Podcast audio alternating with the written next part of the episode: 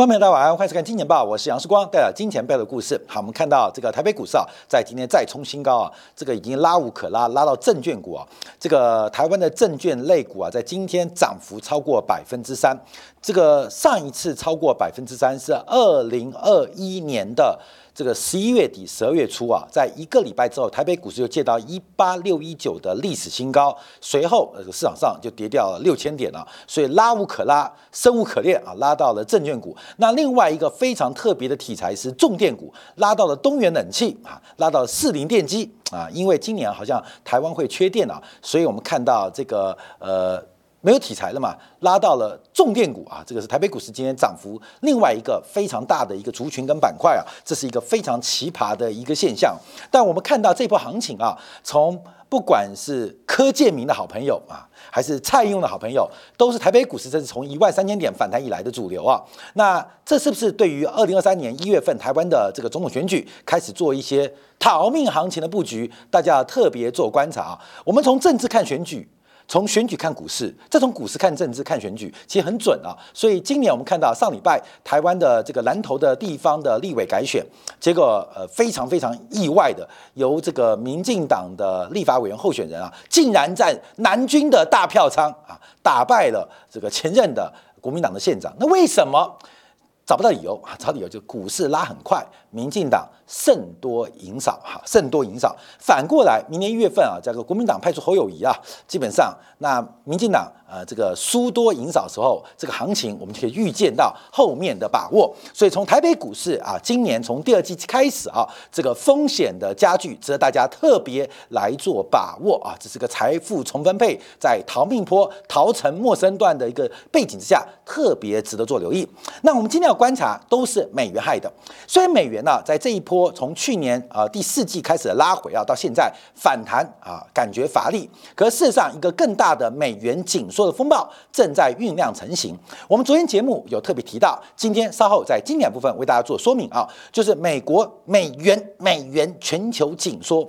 美元现在严重不足的情况之下，包括了国际啊货币基金市场、货币市场，像 LIBOR 啊创下十七年以来新高，来十五年以来新高，呃，LIBOR 已经突破了百分之五，三个月起啊。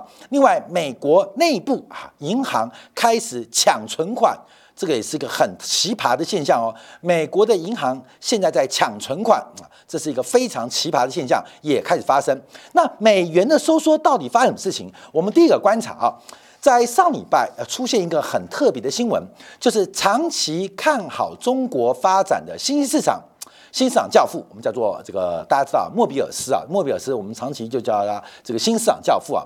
在上礼拜啊，接受福斯财经台的专访表示，他说啊，原本打算呢，把这个二十年前在上海卖掉的一个房地产。呃，大概三百万人民币啊，到底多少钱我们不知道。他自己讲了，大概三百万人民币，想从上海的 HSBC 汇丰银行转到啊，把这个账打到香港的 HSBC，但被上海的 HSB 给拒绝。这是他首次啊，不能把钱从大陆的内地汇出啊。这提到就是因为莫比尔斯啊，常年看好中国嘛，钱有进有出，有进有出。可这一次啊，这一次他要把钱。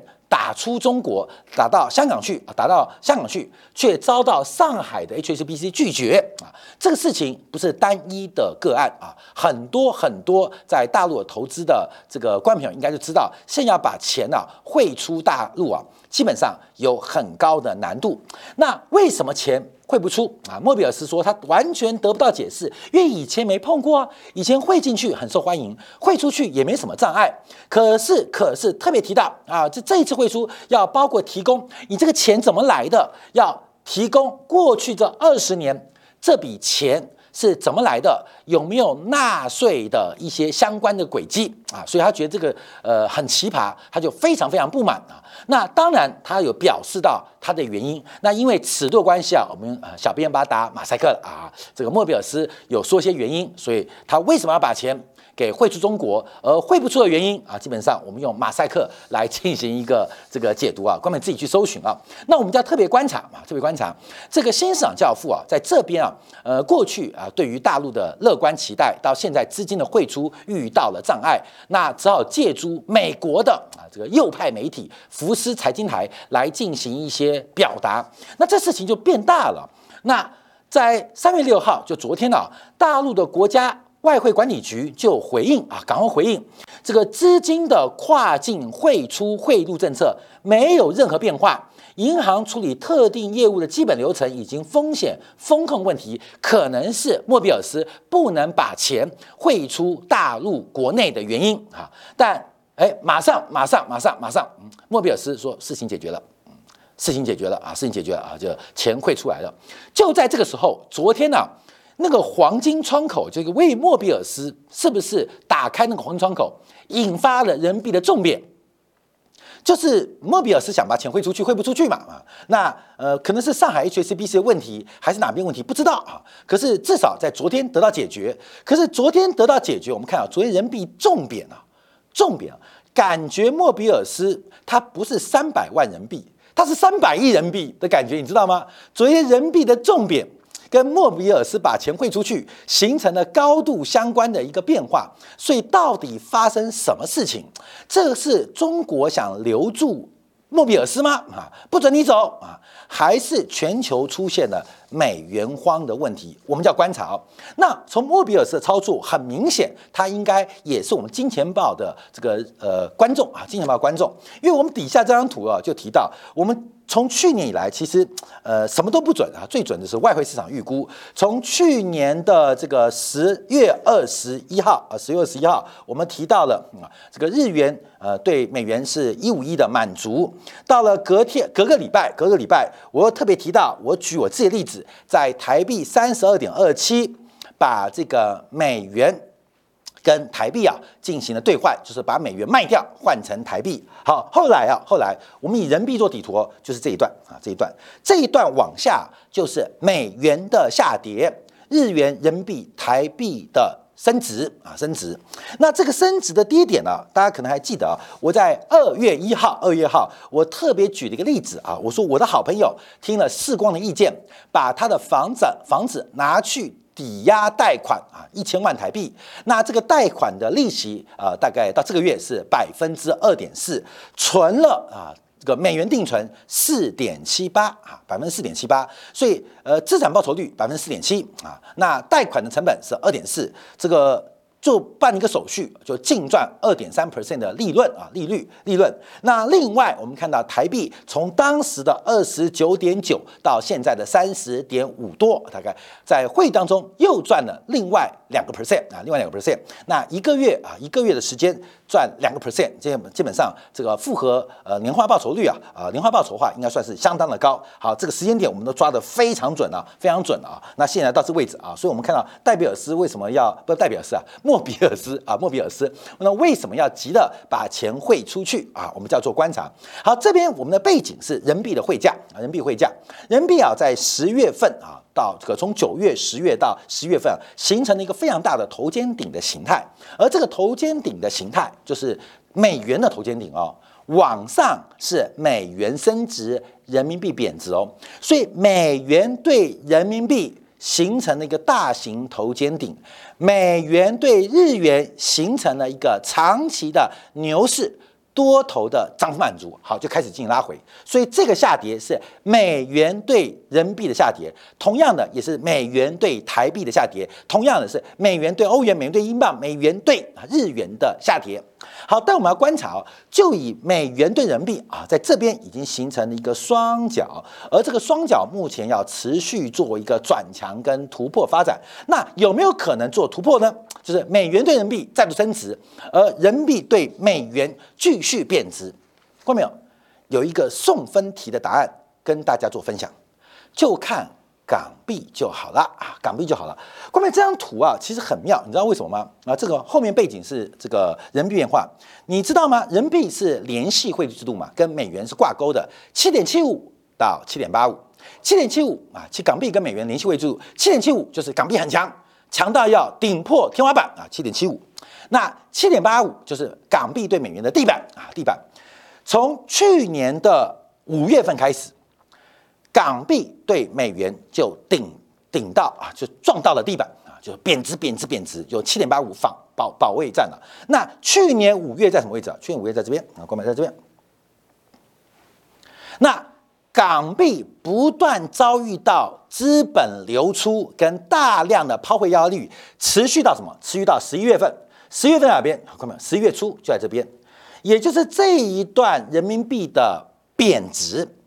你看港币就知道答案了，因为港币是可以卡死的嘛。它只要是碰天花板，那人民币要升；碰地板，通常人民币要贬啊。基本上这个正相关很高。所以我们看到在十一月初，当世光做完节目之后，港币就出现了反弹。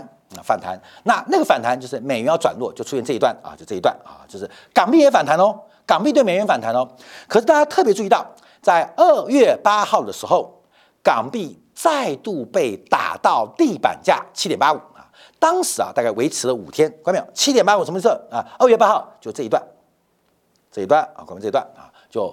呃，连续在五天呢，被打地板价，就是大量资本要从香港离开了啊，香港离开了。好，这个持续五天之后，好，港币又脱离地板反弹了，反弹了。可是从二月二十八号开始，就就是上礼拜啊，周末开始啊，我们看港币又被按在地板上摩擦，嗯，摩擦啊，摩擦，摩擦，摩擦。我们看到人民币又开始贬值了，所以只要港币压在七点八五附近，在地板被摩擦，人民币。贬多升少，看到没有？贬多升少，所以你可以从港币跟离岸人民币的价格正相关系正相关关系啊，可以来观察人民币的后市啊。这个基本上，呃，这不算知识啊，这是个常识问题。尤其是啊，这个呃，香港啊，跟内地一体化程度越来越高，所以港币部分可以跟离岸人民币做置换的观察。那那港币弱，那离岸人民币是反而出现一些套利的空间啊，这是我们有机会再提到，所以会不会就往上涨啊？会不会往上？美元对人民币涨，那就是一个大概率事件，因为目前港币。被按在地上摩擦来摩擦去摩擦来摩擦去，那莫比尔斯也很坏，也在地上踹一脚啊！为什么？因为他把人民币汇到港香港之后就变港币了嘛，那或者转换成美元，那可能有继续在呃地板上摩擦港币的可能性啊！这要特别做观察。好，在这个事情啊，我们要观察比较大啊，要特别留意，因为莫比尔斯是长期看好中国的。我们随便抓一下，就抓过去这十年来啊，莫比尔斯在每一次不管是接受访问、发表文章。包括自己的资本操当中，是长期看好中国，中国，中国，中国，中国，中国啊！不管世界发生什么大事，莫比尔斯从来认为全球最安全而最有机会的就是中国市场啊，就中国市场市场。那莫比尔斯怎么回事啊？啊，怎么回事啊？在二月份的时候还提到，未来十年中国市场仍然很有很好的机会，结果在这边。进行了把资金汇出的动作，就不要讲投资中国了嘛，你钱都不留在中国，那你怎么可能投中国嘛？所以莫比尔斯在干什么？这是值得大家特别做观察跟留意的地方啊，就是莫比尔斯新兴市场教父，过去长期看好中国市场啊。中国自然价格的莫比尔斯，呃，现在开始一定有点准备，可能要逃离这个市场的味道。好，这个第一个做观察。好，我们第一个从面向看到一些市场地缘政治跟国际呃大局变化的一个发展。好，第二个我们再观察一下啊，因为我们今天标题是都是美元引的害的，美元害的不是美元涨跟跌，做外汇做的很高兴而已啊，其实它影响到全球的社会结构，包括了外交关系，还有地缘政治的发展。就是这几天呢。这个马克龙去非洲访问，大家知道这是马克龙这半年来第二次去非洲访问哦。马克龙非常非常急，虽然内部因为法国的退休金改革，就延后退休年龄啊，这个让他民调大幅的下滑，那每天都是抗议抗议抗议，示威示威示威，罢工罢工罢工罢工。可是马克龙有非常大的急迫性，干嘛？不是管退休金改革，而是去非洲。啊，去非洲，因为我们知道，因为非洲，尤其是西非跟北非，在以前啊，大航海时代是法国的殖民地。不管从长期的殖民关系，还是地缘的接近属性，都包括了金融、货币跟生产要素的连结，其法国跟西非、北非、中非关系是非常紧密的。等一下，我们看到非洲法郎。非洲发廊啊，非洲现在货币还叫发廊啊。虽然这个发廊跟法国发廊没关系，但非洲发廊仍然跟法国的货币政策高度相关。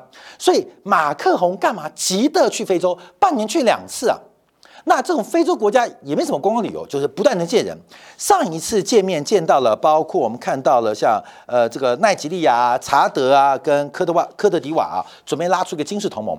那现在这一次啊，去另外四个国家，第一个叫加蓬，加蓬是本来就是法国殖民地；第二个去阿格安哥拉，那安哥拉，安哥拉就是西非国家啊，这个产油大国。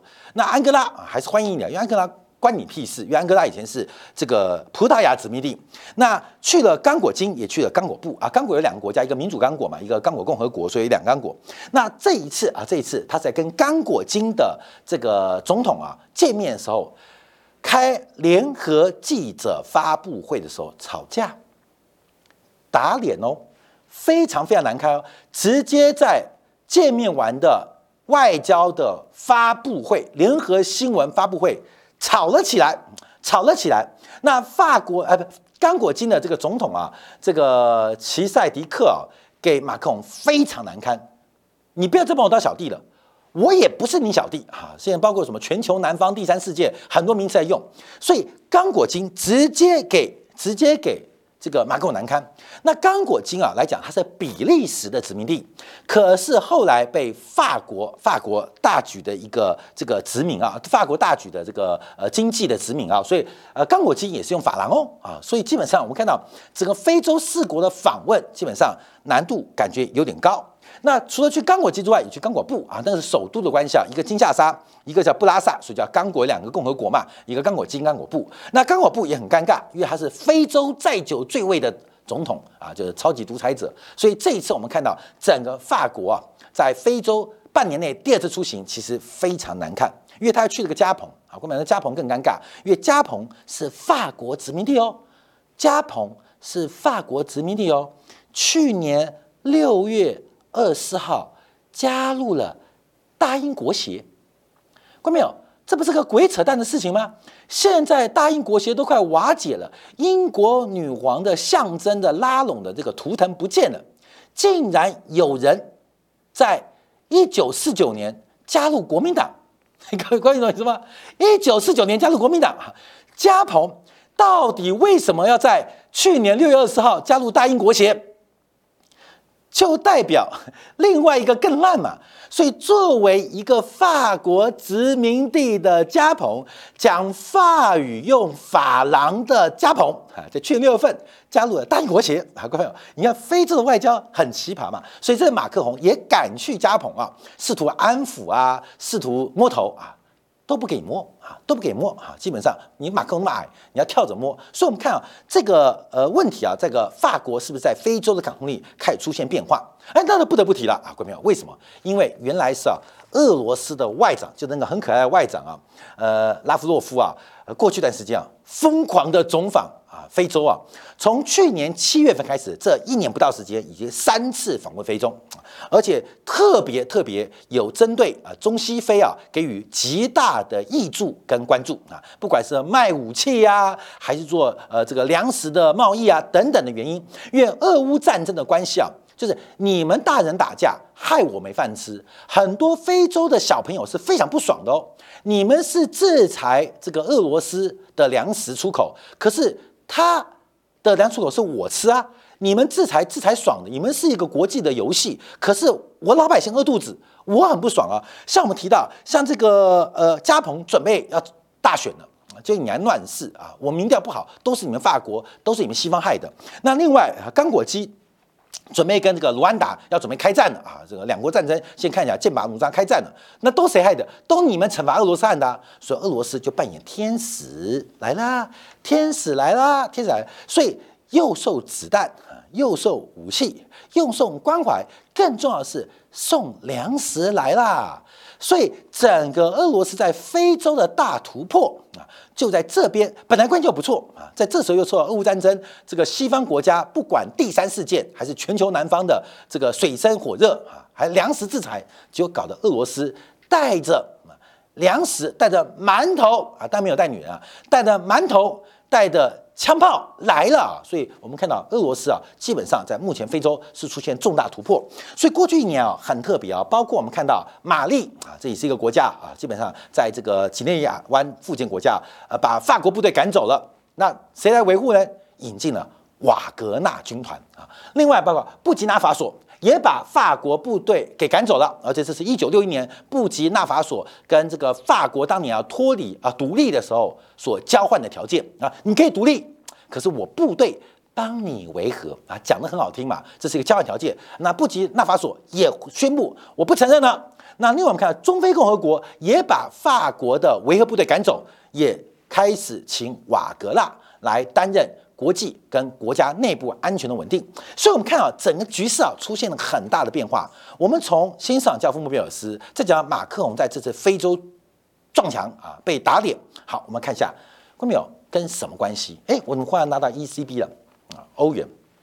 而，解释啊，这个奥地利分行也是 ECB 欧洲央行的委员们啊，澳洲央行的总裁啊，这个赫兹啊表示，他认为。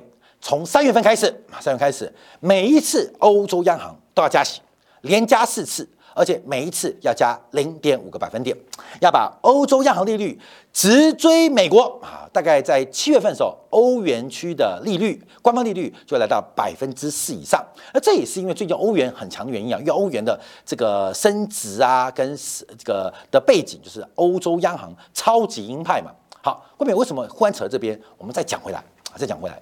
因为啊，卡到一个很重要、很复杂的问题。虽然法郎消失了，法贵由欧元，可是非洲很多国家还是用法郎体系，非洲法郎体系。而且在这个准备体当中，跟法国把储备摆在法国是密不可分的哦。所以也就是你们法国内区欧洲人，你们那个欧元的升息或降息，会影响到非洲国家经济发展的变化。我可能需要降息，可是你升息啊，间接的把我变成紧缩。那我需要升息的时候，你放水，我变相的变成宽松。所以事实上，非洲已经很多次试图要脱离法国在整个非洲。金融的殖民啊，金融的殖民。那现在时间感觉革命的声音起来了啊，革命声音起来了，因为我们受不了欧元区那么急速的升息嘛。现在非洲有国家已经开始破产嘛，加纳不是就已经破产了吗？现在越来越多国家破产，所以西方国家紧缩太快啊，升息太快，那这把韭菜的镰刀也割下了。